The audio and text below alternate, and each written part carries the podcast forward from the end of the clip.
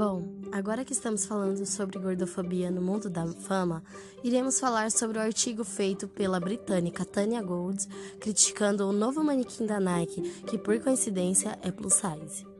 Com o título Obese Mannequins Are Selling Roman Danger Lie, em tradução livre, manequins obesos estão vendendo uma mentira perigosa para as mulheres. A matéria dissemina a gordofobia parágrafo atrás de parágrafo. A autora do texto, sim, uma mulher, Tanya Gold, se refere ao manequim da Nike como imenso, gargantuan, vast, arrives with fat, e afirma que as mulheres desse tamanho não são saudáveis e nem conseguem fazer qualquer tipo de exercício. O raciocínio dela é que mulheres gordas não podem correr e se, e, e se tentarem podem morrer.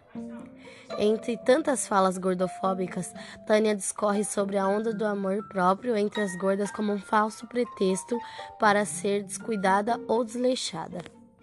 A completa falta de sororidade ou qualquer tipo de empatia da, entre aspas, jornalista do The Telegraph é justamente a razão para que os movimentos body positive e o ativismo gordo existam.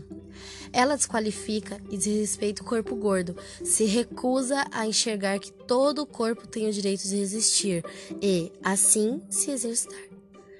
Encontrar uma roupa de esporte no seu tamanho não é uma mentira perigosa ou uma glorificação da obesidade, mas sim o reconhecimento da diversidade dos corpos e a acessibilidade dos mesmos.